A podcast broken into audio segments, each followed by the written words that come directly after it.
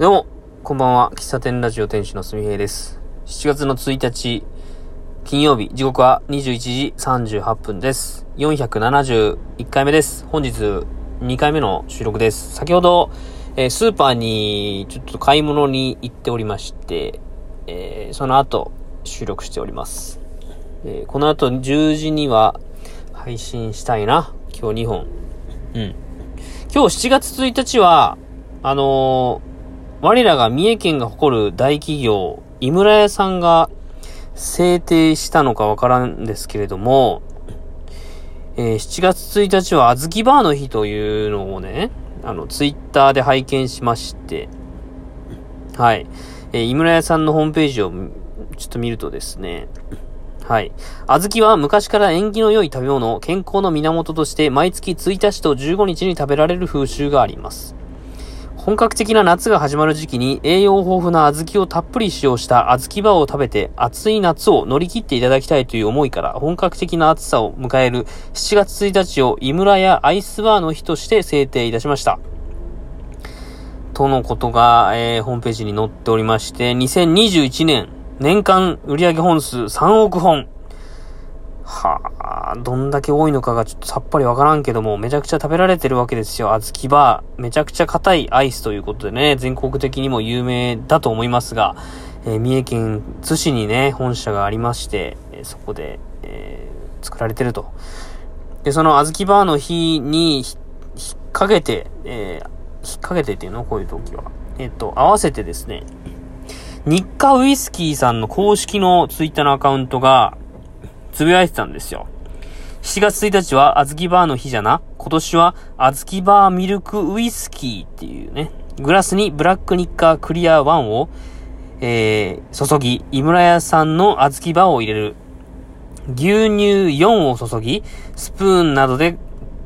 削りながら徐々に溶かす。完全に溶けたら軽く混ぜて完成じゃ。まろやかなコクと甘みが絶品じゃよというツイートをね、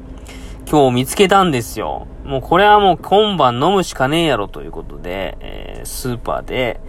ブラックニッカ、牛乳、小豆バーをね、買ってきました。はい、この後家に帰って作ろうかなと思います。はい。はい、前置きが長くなりましたが、えーもう一個ね、報告をしておこうかなと思いまして。あの、以前、友達から、ちょっと有力な情報を教えてもらいましたっていう配信をどこかでしたんですよ。で、それについてお話ししようと思いまして。うん。その有力な情報っていうのはそもそも何なのかっていうと、えー、四日市市が、えー、企画する、えー中央通り再編に向けた賑わい創出社会実験への出展の募集についてっていうのをね、あの、友達に教えてもらったんですよ。で、令和4年の3月に、あのー庭道四日市中央通り再編基本計画第2期中間取りまとめとしてこれまでの検討結果を公表しますみたいな感じで、えーっと、四日市市のホームページに載ってまして、えー国道1号線から、えー三滝通り周辺の中央通りと市役所東広場において賑わい消出社会実験を実施します。えーこの度社会実験の中、実際に飲食、物販、イベントなどで出店いただける方々の募集を下記の通り募集しますのでお知らせしますっていうことで、えー飲食、の部分で僕は、あの、喫茶すみへとして出店の申し込みを、えー先週かな ?6 月の29に、えーしまして、この募集が7月の8日の金曜日に募集締め切りなんですけども、まあ早めにちょっとし申し込みしまして、えー申し込みしました。はい。で、このイベント、この社会実験の日程がですね、9月の22日木曜日から10月の16日の日曜日の2週間にわたって、えー2週間か、25日間、平日土日関係なく開催されるんですよ。で、申し込み書の中に出店できる日程はっていうのがあったんで、僕は会社がお休みの日を一応すべて埋めまして。で、まあおそらくですね、あこれ出店料無料なんですよ。で、もろもろ電気も貸してくれるし、テントとかテーブルも貸してくれたりするので、おそらく、めちゃくちゃ出店者多いと思うんですよ。で、ね僕がこのことを教えてもらった時に、あのー、こんなんあるけどどうって言われた時に、うん、ちょっと悩んで、あ、出ますみたいな返答をしたんですよ。で、教えてくれた彼からすると、僕は多分こういうのにはちょっと興味は示すけど、まあ、実際に出店はしないだろうと。まあ、まあ、な、なんでしょうね。ましてや、即答しないと思ってた、だろうと思うんですけども、僕がなんか出るとか言っちゃったもんで、多分びっくりされてるんじゃないだろうかと。で、それから、まあ、実際に出店申し込みしたよって話は一応言うたんですけども、うん。えっと、当日まで、えー、っと、なん、三、2ヶ月半か。2ヶ月半ぐらいあります。で、えー、出店の申し込み締め切りが7月の8日で、で、一応出店、申し込みした人は、お店は、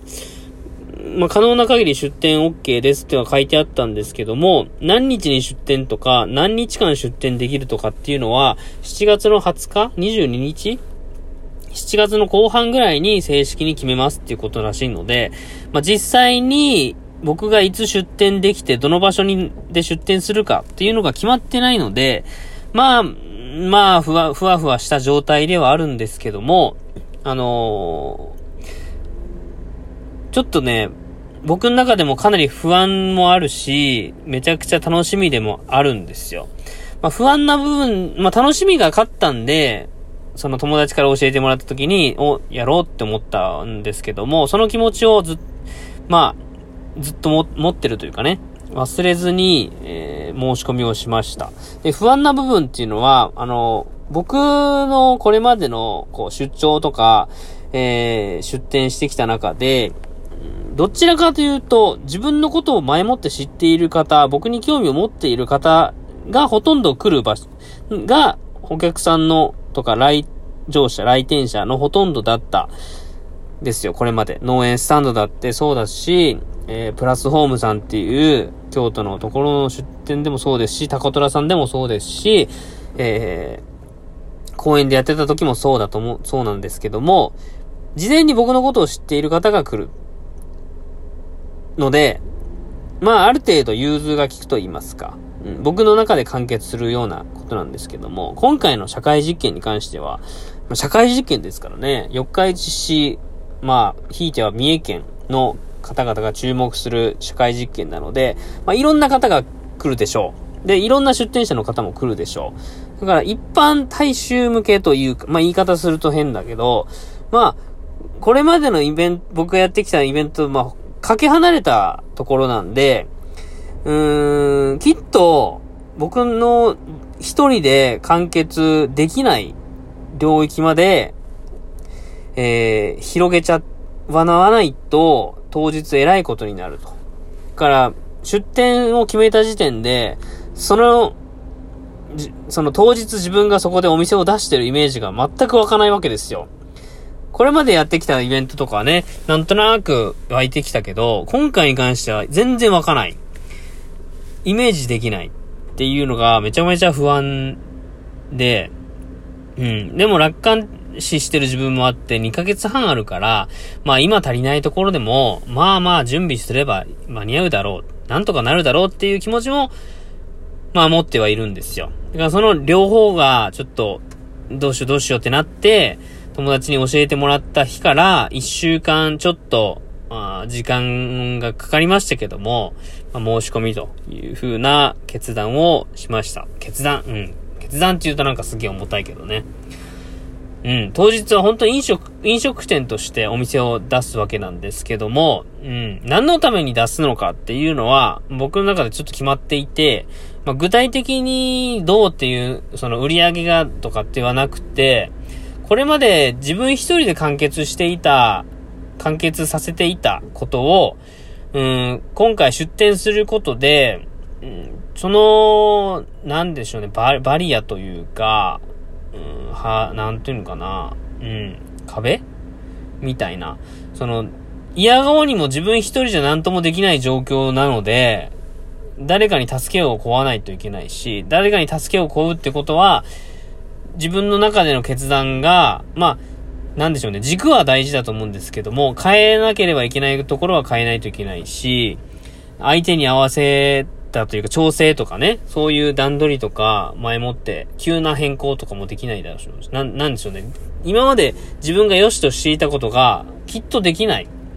だけどそれをやることで、きっと当日すごい楽しいことが起きるんじゃないかって思うし、それが終わった後の秋、ね、10月の16日終わった後の、なんか活動というかね、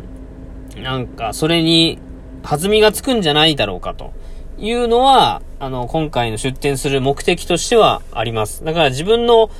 殻を破るっていうことなのかな。うん、まあ、次、なんか一皮むけるみたいな顔なのか、殻なのかわからんけど、なんかそういうイベントをきっかけになるんじゃないかなと思って出店を決めました。うん。当日までね、時間はあるんだけども、あのー、なんとかね、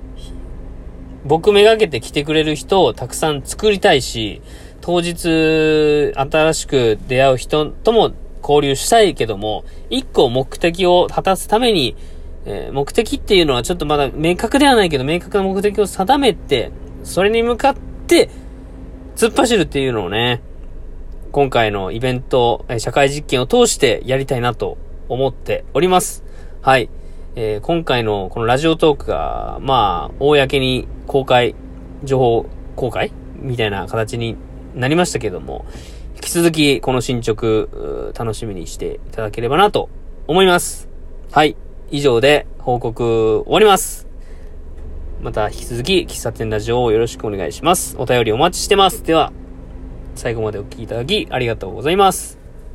喫茶店ラジオ店主のすみえでした。バイバイ。